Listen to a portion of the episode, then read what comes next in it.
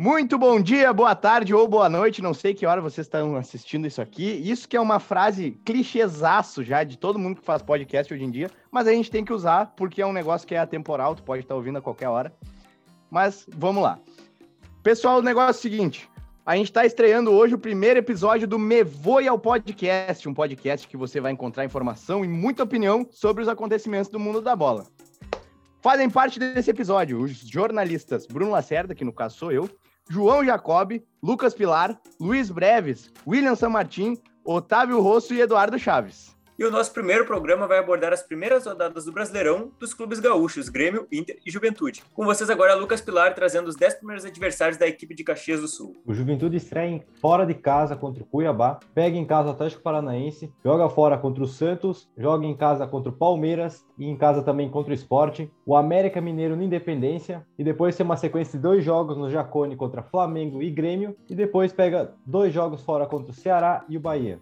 E aí, Pilar, o que, que tu tá projetando, o que, que tu pensa dessas primeiras rodadas do Juventude? Eu já queria dizer que eu acho que vai ser bem complicado pro Juventude esse começo de campeonato brasileiro. Pegou uma tabela um pouco, um pouco não, muito difícil, né? Para um time que tá subindo agora, que a recém subiu da Série B e já vai pegar várias pedreiras de cara aí. É, é verdade, Bruno. Uh, o Juventude perdeu do ano passado, do ano do acesso para esse ano, jogadores importantes no elenco, como o Cajá, o Rogério e o zagueiro Wellington Silva. Não começou bem o gauchão, ele está tá peleando bastante aí no Campeonato Gaúcho e a partida contra o Cuiabá vai ser crucial, né, para saber como é que vai ser o andamento do Juventude nesse brasileiro. E acredito também que o Gauchão está sendo um péssimo para esse elenco, tanto que o, Matheus Peixoto, né, atacante do, do Juventude emprestado pelo Bragantino, tem contrato só até maio, se não me engano, ou junho, para saber como vai no Gauchão e assim o Juventude renovar o seu contrato até o final do ano. Então eu acho que tem que, tem que usar esse Gauchão como teste para ver o que mudar ou o que manter para o Brasileiro Brasileirão.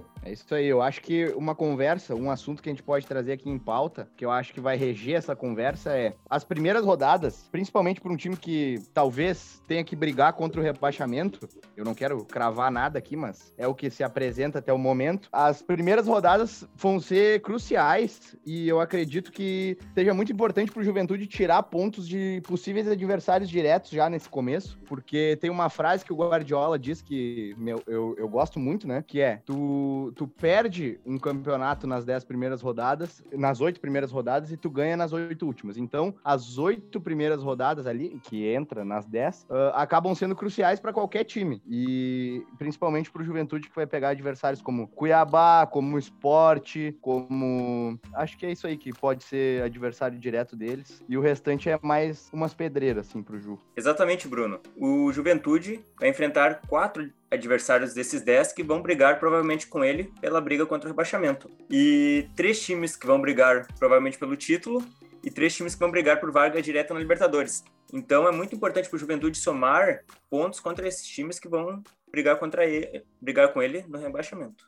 E o Juventude aqui, olhando uh, na tabela de 2007, nas dez primeiras rodadas no ano em que o Juventude foi rebaixado para a segunda divisão, ele teve seis derrotas, três vitórias e um empate, somando, uh, ficando em 18º colocado naquela ocasião, uh, após as dez primeiras rodadas, com um saldo de menos seis. Então acho que o Juventude dá para se espelhar bem no ano de 2007 para ver o que não o que não pode fazer de novo para se manter nessa posição de risco. Bueno, acho que falamos bastante já do Ju. Vamos chamar as dez primeiras rodadas. Quem tem as dez primeiras rodadas do Inter por favor. Cara, eu tenho. Dá, dá pra largar aqui, Bruno? Diga lá, ah, Joãozinho, por favor. O Inter tem no Beira Rio seu primeiro confronto contra o Sport Recife. Depois vai jogar contra o Fortaleza fora de casa e contra o Bahia também fora de casa. Dois confrontos que o time gaúcho costuma se com, complicar um pouquinho fora de casa. Depois joga em casa contra o Atlético Mineiro e o Ceará e vai já sair da sua própria casa para jogar contra o Chapecoense e contra o América Mineiro. Depois em casa joga contra o Palmeiras e vai a São Paulo jogar contra o Corinthians, mas logo depois já tem que voltar a Porto Alegre para jogar contra o próprio São Paulo. O Inter tem uns 10 primeiros jogos que deveria fazer alguns pontos, né? Ainda mais contando com seus adversários que brigam diretamente pelo título serem todos enfrentados em casa no primeiro turno, né? Exatamente. Cara, a minha opinião é a seguinte: o Inter tem que fazer pontos contra esses times que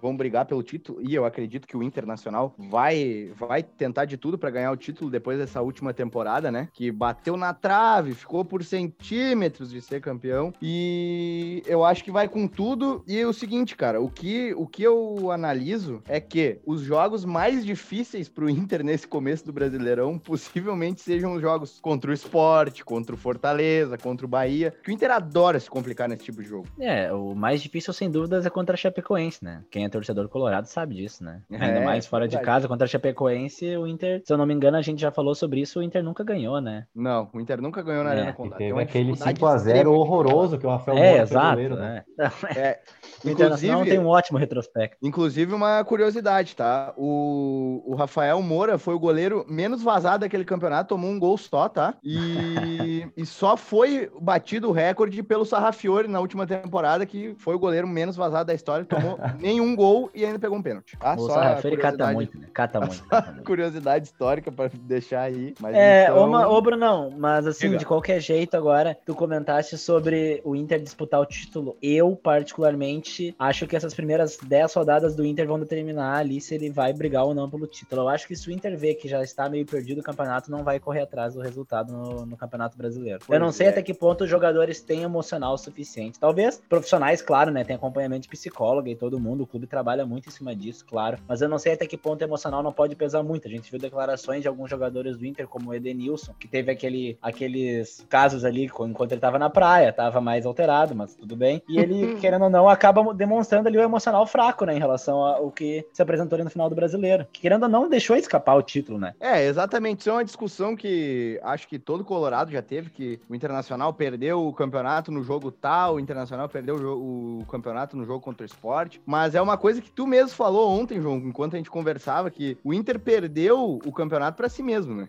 Sim, claro. E também para falta de gestão anteriores, né? De não ter um elenco capacitado. O que o Exatamente. Inter fez. mas Aí que eu quero puxar, ó, o que o Inter fez ali de fazer uma arrancada de nove vitórias consecuti- consecutivas, é, eu não vejo esse time agora tendo forças para fazer isso de novo se ficasse atrás do campeonato. Eu não consigo é. ver esse time tendo forças para isso. Eu Mas também isso aí- acho. isso aí que tu comentou sobre, sobre o psicológico, cara, eu acredito que talvez possa ter uma mudança por causa do trabalho novo que tá se apresentando no Internacional, né? Tem outro fator, né, que a gente não comentou ainda, que é o se o trabalho do Miguel Ramírez já vai estar consolidado nessas primeiras rodadas do campeonato. Ah, é, sim. Muito bem lembrado. muito bem Belo lembrado ponto. Otávio. E vocês acham que o torcedor colorado vai ter paciência se o Inter não for campeão brasileiro esse ano com o Miguel Angel Ramírez? Acho que nesse ponto sim, em- de não ser campeão sim, mas agora se vai ter paciência ao longo da temporada, eu acho que o torcedor colorado vai ter que aprender bastante ainda, porque o Inter não vai se encaixar de uma hora pra outra, sabe? Ou é, uma, é um estilo de jogo diferente, querendo ou não, vai demorar. Acredito que a torcida vai ter paciência, mas acho que vai ter muita pressão externa em cima do trabalho de Miguel Ramírez, principalmente de produtores de conteúdo. Então, mas a diretoria colorada parece estar bem ciente para o que aconteceu com o Eduardo Cudê não aconteça com o Miguel. Cara, eu acho que assim, ó, dependendo do, do andar da carruagem, a torcida vai pegar no pé. E vai, e dependendo de como for, vai pegar no pé bastante, vai incomodar. Mas o que me conforta um pouco é, sobre essa sequência do- de, de trabalho do Ramires é que ele tem respaldo da diretoria, né? Coisa que o Cudê não teve no, no trabalho dele aqui. Não, exato, que o Will e, e, tu, e tu acabou de puxar agora também, Brunão, é que a diretoria parece estar muito consciente, né, do tempo que precisa ser dado pro Miguel até ele se adaptar e conseguir adaptar o time inteiro ao estilo de jogo dele e tudo que eles têm que fazer, né? O Paulo Brax deu uma entrevista esclarecedora dizendo que se a torcida não tiver paciência, eles vão ter, afinal eles que mandam no clube, querendo ou não, né? Foram postos lá pelos votos dos próprios sócios. Então, é uma questão de ter paciência e a diretoria parece que vai dar o respaldo necessário pro trabalho, pelo menos ter uma chance de ser mostrado. Então tá, gurizada. Falamos bastante do Internacional já. Agora eu gostaria de pedir pra alguém puxar a tabela do Grêmio, por favor. Ah, eu puxo, Bruno. Vamos lá então. O Grêmio no Brasileirão de 2021 estreia fora de casa contra o Ceará, no maior dos castelos. Depois recebe o Flamengo em casa, também recebe na terceira rodada o Atlético Paranaense na Arena. Depois visita o Esporte, visita também o Cuiabá, estreante nessa edição do Brasileiro. Recebe o Santos em casa na sexta rodada. Na sétima também recebe Fortaleza. Na oitava rodada visita o Juventude no Alfredo Jacone. Na nona rodada recebe o Atlético Goianiense e na décima rodada termina então esse início de brasileiro fora de casa contra o Palmeiras lá em São Paulo. É, o, Inter, o Grêmio, na verdade, ele tá numa situação parecida com a do Internacional, nas primeiras 10 rodadas ali que tu vai definir se quer realmente ou não o Campeonato Brasileiro. Ah, por exemplo, para citar o, o exemplo do ano passado, o Grêmio, na segunda rodada, já poupou contra o Ceará fora de casa, que é o primeiro jogo do Campeonato de 2021. Então, é nessas atitudes que a gente vai ver se o Grêmio realmente quer o brasileiro. Internamente se fala isso, que o Grêmio esse ano vai forte, mas se fala isso todo ano. Então, nós vamos ver se realmente na prática vai acontecer alguma coisa ou não. Em 2017, até, o Grêmio, nos dez primeiros jogos, jogou nove com o time titular e perdeu dois jogos apenas.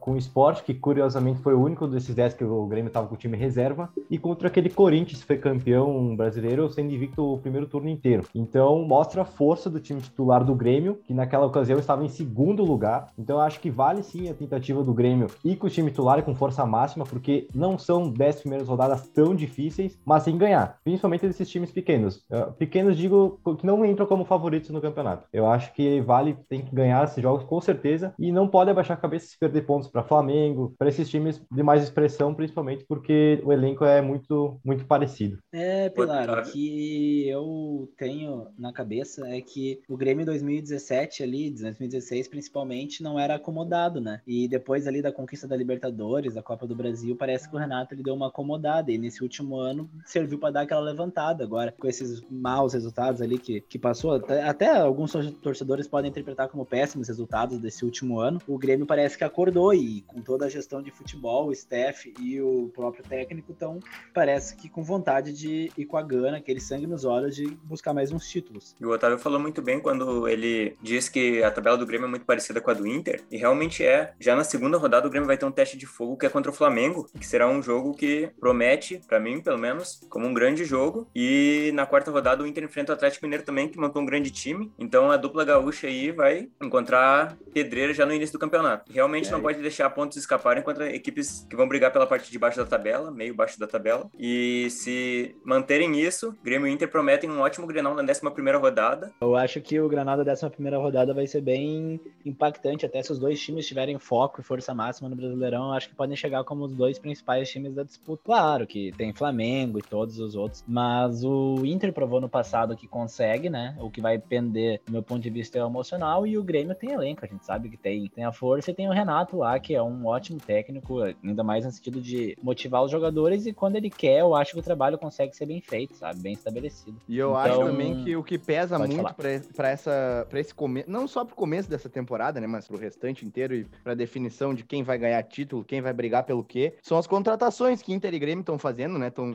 o Inter se reforçando da maneira que consegue ali com, com reforços mais, entre aspas, criativos, né? Buscando um mercado mais alternativo. E o Grêmio fazendo contratações de peso, né? O Borré, até o momento, o Grêmio disse que deu uma recuada, que não vai querer mais. E, mas o Grêmio contratou o Rafinha também, né? Eu não me recordo outras contratações agora de cabeça, mas. Nesse ponto que é a chegada das contratações, que depende muito disso ainda, embora o Inter, o Inter no ano passado tenha provado o contrário, né? Que com um time limitado, conseguiu ir muito longe e não ganhou o campeonato por detalhe. Eu hoje vejo uma perspectiva um pouco negativa para os times gaúchos em relação a isso, porque tem elencos muito melhores, mas o Inter provou que é possível. E o Palácios que chegou é um baita jogador, né? É um cara muito é. promissor ali, tem tudo para dar certo no Inter. Exatamente. É, do meu ponto de vista, o Inter ele acaba montando cada vez mais um elenco para os próximos anos, né? Não tanto para essa temporada, porque não são contratações de peso que tu olha e tu bate o olho e pensa, ó, vamos brigar esse ano, por exemplo. O torcedor não vai pensar isso olhando o Palácios, assim. Tudo bem que ele pode chegar e arrebentar, o Yuri é um próprio, chegou e arrebentou. Mas a questão é que o Inter tem um projeto nos próximos anos, né? O Inter não tem a contratação de um nome como Rafinha, não nunca pensou e nem tem condições de trazer um Borré ou outros jogadores que o próprio Grêmio cogita, né? O Inter talvez pode trazer o Tyson, que vai repatriar o jogador em si, né? E até por um preço até aceitável. Então ali pode dar uma mudada no ponto de vista em relação a favoritismo do Inter no campeonato, mas até a chegada do Tyson concreta e se ele vai chegar, que data ele vai chegar, o Internacional ele tende a guardar mais o time para os próximos anos, até entender o esquema do Miguel Angel Ramírez por um completo e no fator também de os jogadores evoluírem, tendo que a maioria do Internacional ali, os jogadores promissores são excelentes, né? Seleções brasileiras de base e tudo. Então, rapaziada, uh, ah, para puxar agora o finalzinho do programa já, eu queria perguntar para vocês, uh, quantos pontos mais ou menos vocês acham que Inter e Grêmio tem que fazer para brigar pelo título, para definir já o restante da temporada? E quantos pontos o Ju tem que fazer para não, pra não ficar tão degolado assim, tão afundado na zona, talvez, ficar numa posição mais tranquila? Bah,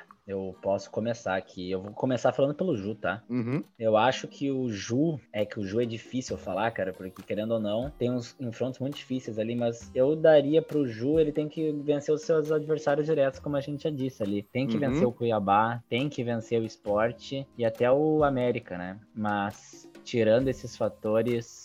É difícil ver o Juventude com uma previsão muito otimista. Eu acho que se o Juventude fizesse uns de 12, que eu acho difícil, de 12 a 15, de 30, eu acho que é muito otimista a previsão, mas daí daria pra dar um sossego pra torcida do Ju, eu acho. É, eu- acho que é E bem o, por aí Juventude, e o Juventude não pode contar ali com vitória em cima do Santos, Palmeiras e Flamengo, né? E Grêmio também. Eu acho que Exato, ali nesses exato. jogos o o Juventude já tem que entrar com zero pontos, pensar com essa mentalidade, porque se sair com um empatezinho é um, ba- é um baita resultado. E fazer Ah, o jogo contra o- e fazer o jogo contra o América Mineiro, como, contra o Cuiabá, como tu disse, porque são times ali que podem sim bater de frente. Eu acho até o próprio Ceará e o próprio Bahia sim, são capazes, se o Juventude evoluir, ah, dizemos assim, no, no jogo, jogando. E então acho que fazendo pontos, assim, acho que de grão em grão a galinha enche o papo, né? Então acho que, É, que dá assim para buscar para buscar uma permanência na Série A. Eu fecho com o João. Juventude conseguir 12 pontos nas 10 primeiras rodadas. Acredito também que é algo otimista. Então, se eu fosse do Juventude, firmava o contrato com 12 pontos de 30. Acho que com isso a equipe vai, vai estar fora da zona do rebaixamento nas 10 primeiras rodadas. E aí depois é jogo a jogo, pontinho a pontinho, e tentar se manter na Série A, porque a cada ano permanecendo na Série A, a equipe vai ficando mais forte, né? Então, torcemos aí pelo Ju na permanência. é isso aí. E Inter e Grêmio, rapaziada, o que, que vocês pensam? Bom, Inter e Grêmio Ui. tem tabelas muito parecidas, né? O Grêmio enfrenta dois times que vão brigar pelo título juntamente com ele, e o Inter vai enfrentar três. Mas eu diria que para que a dupla Grenal brigue pelo título, tem que somar de 23 a 25 pontos e não perder pontos para times que vão brigar na parte de baixo da tabela, e assim vão conseguir estar na briga aí, ali no G6 com certeza. Eu fecho contigo, William. Acho que é bem por aí mesmo a média de pontos que tu falou. Pro, pros times já se encaminharem, né? Pro, um, pro topo da tabela e continuarem tentando brigar por ali mesmo. Eu acho que o Inter tem que, pra brigar pelo título, fechar uns 25 pontos, porque os, os embates contra os times de cima, é, os times que possivelmente vão brigar pelo título, que possivelmente vão ficar em cima, são todos em casa. E o Grêmio, por exemplo, tem um contra o Palmeiras fora, então eu, eu boto que o Grêmio fazendo de 21 a, a 22 pontos ali, a 23, ele vai chegar igual ao Inter se fizer uns 25 pontos. Pra brigar pelo título, né? Óbvio. Porque dos pequenos a gente considera que tem que ganhar, né? Pequenos que não vão disputar o título, novamente a gente falando isso. É, já diria o Mas- Murici, né? Pra ser campeão brasileiro, tu tem que ganhar dos pequenos e dos médios e negociar com os grandes. Exato. Ah, eu concordo com, com vocês, tô, tô de acordo. Então tá bueno. Mais alguém quer falar? Podemos encerrar então? Então tá bom, rapaziada. Acho que ficamos por aqui. Esse foi o primeiro episódio, episódio piloto do Mevoia Podcast. E agora eu quero ah, deixar esse espaço pra vocês mandarem abraço, dizer assim: mãe, tô no podcast. Falar, um abraço pro tio lá não sei da onde, entendeu? Então manda abraço aí pra quem vocês quiserem. E tchau. Eu vou deixar meu abraço pra todo mundo que nos assistiu até o final. Nos, nos assistiu nada, nos ouviu até o final. e é isso aí, pessoal. Deixo meu abraço a todos aí que, que nos ouviram e espero que retornem para os próximos episódios. E muito obrigado pela atenção de vocês. Um abraço a todos que nos ouviram até aqui, vocês são os guerreiros. Esperamos que continuem nos ouvindo no- nos próximos episódios e deixe seu feedback sobre esse podcast e temas que vocês querem ouvir a gente falando sobre. Eu queria mandar um abraço pra todo mundo que tá ouvindo aí, pros guri, pra gente meter esse projeto, eu acho tri da hora. É, espero que grave dessa vez, né? Vamos torcer, tamo na torcida. Então, no mais seria isso pela minha parte. Ah, eu sigo os relatores aí, né? Agradecer principalmente vocês pela, pela parceria na tarde para falar um pouco sobre o que a gente gosta e agradecer também a participação de todo mundo escutando. E vamos dar ali torcer pelos três gaúchos aí esse ano. Faça a palavra dos outros integrantes as minhas. Um grande abraço aí para quem tá ouvindo e se cuide. Use máscara e fique em casa. Tchau.